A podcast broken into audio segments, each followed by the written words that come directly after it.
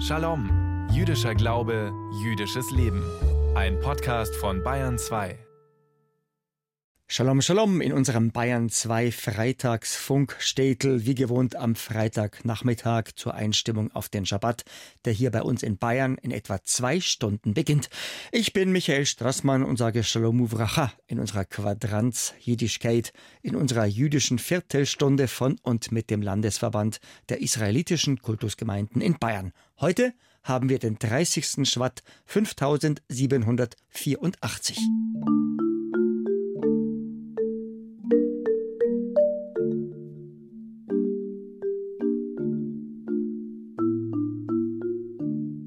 Das Leben ist eine feine Sache.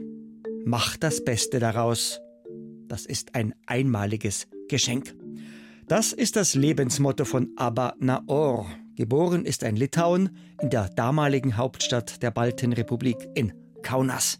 Abba Naor feiert demnächst seinen 96. Geburtstag.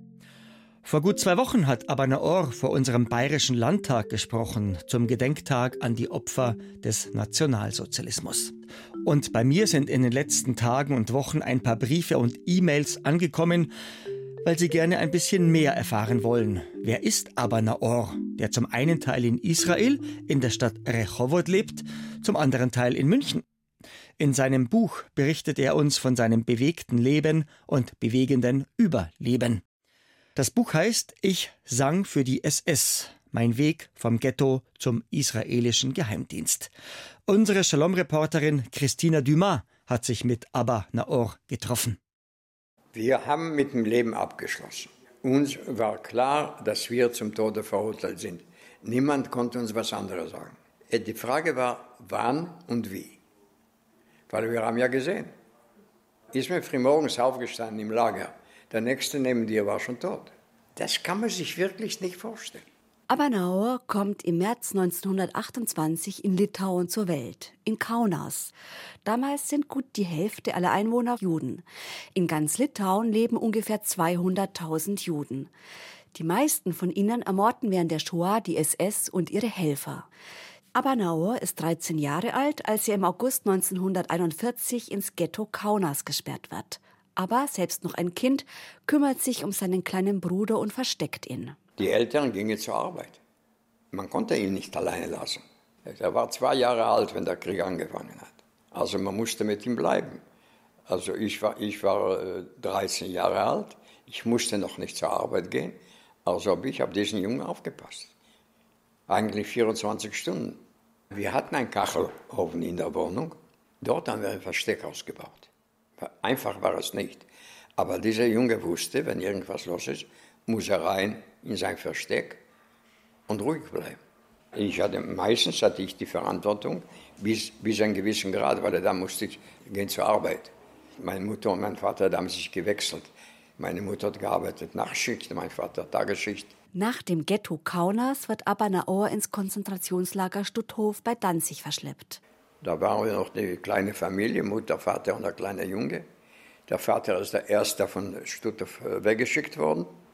Später ist meine Mutter mit dem kleinen Jungen am 26. Äh, Juli 1944 von Stuttgart nach Auschwitz. Und nach den äh, Papieren, die ich bekommen habe von Arlson, die sind am selben Tag in Auschwitz vergast worden. Abba wird von Stutthof bei Danzig ins Lager Kaufering in Utting am Ammersee verschleppt, ein Außenlager des Konzentrationslagers Dachau.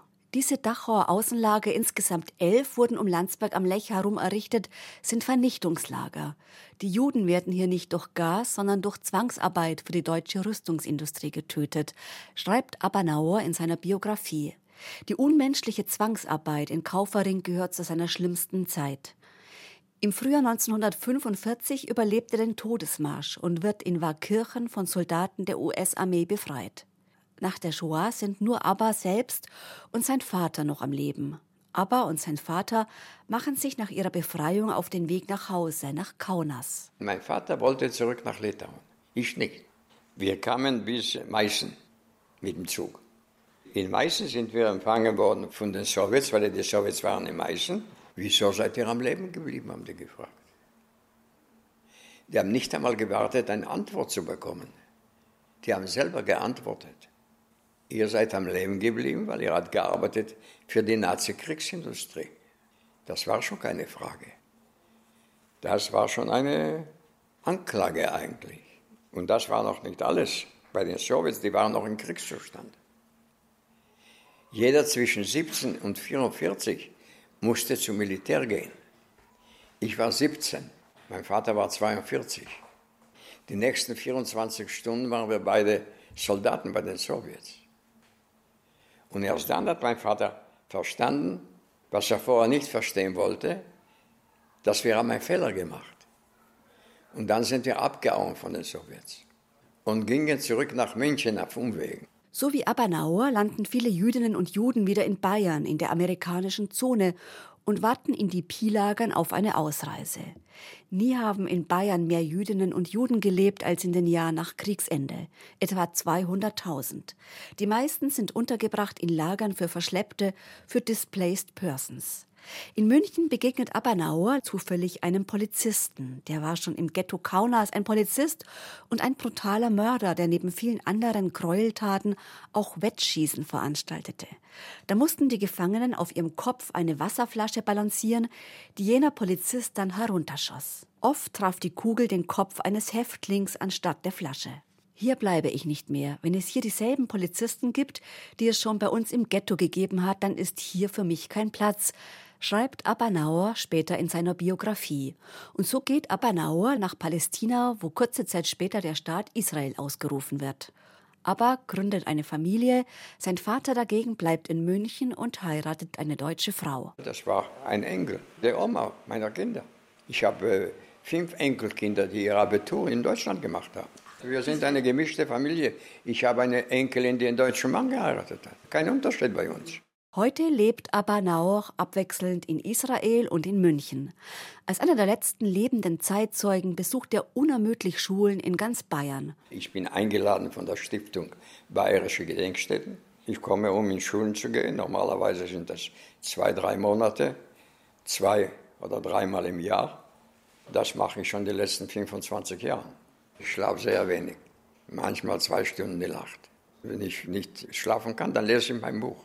Es ist die Aufarbeitung, äh, die, die, das kann man nicht aufarbeiten. Ich kann doch nicht mich losmachen von meiner Familie, die nicht überlebt hat. Umgekehrt, ich habe die adoptiert. Die sind immer mit mir da, auch wenn ich über die nicht rede. Ich will die nicht nochmal verlieren. Wenigstens will ich, solange ich lebe, dass meine Kinder, Enkelkinder und Urenkel, ich habe elf Urenkel, dass sie wissen, woher ich komme. Und wer war meine Familie? Also ich habe die wieder mit mir, ohne mir die zu reden, aber ich habe die im Gedanken. Jeden Satz, den ich rede, habe ich vorher die im Gedanken. Muss verbunden sein, genau, mit meiner Vergangenheit.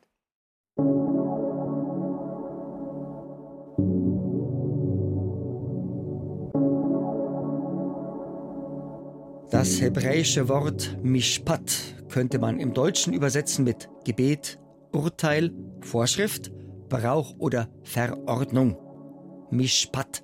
Mehrzahl Mishpatim. Ich bin mir ziemlich sicher, Sie wissen es längst, an jedem Schabbat lesen wir beim Gottesdienst in der Synagoge einen Abschnitt aus der Tora. Immer schön der Reihe nach. Morgen Vormittag sind wir angekommen im zweiten Buch Mose, im Buch Exodus in unserem Sefer Schmott, also im Buch der Namen, und das beim Wochenabschnitt mit der laufenden Nummer 18. Dieser Wochenabschnitt, diese Parashat Hashavur heißt, jetzt kommt's, Mishpatim.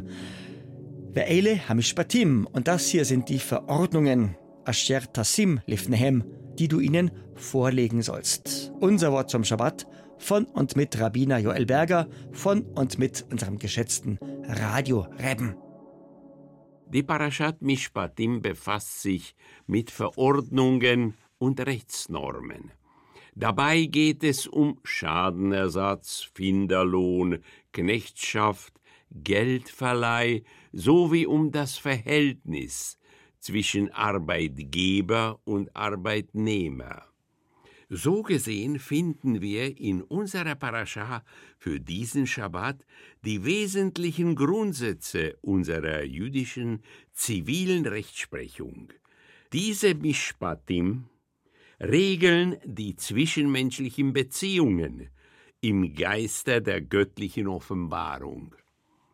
Ein besonderer Nachdruck wird dabei gelegt auf den Schutz der Schwächeren, auf den Schutz von Witwen und Waisen, von Fremden und sozial Benachteiligten.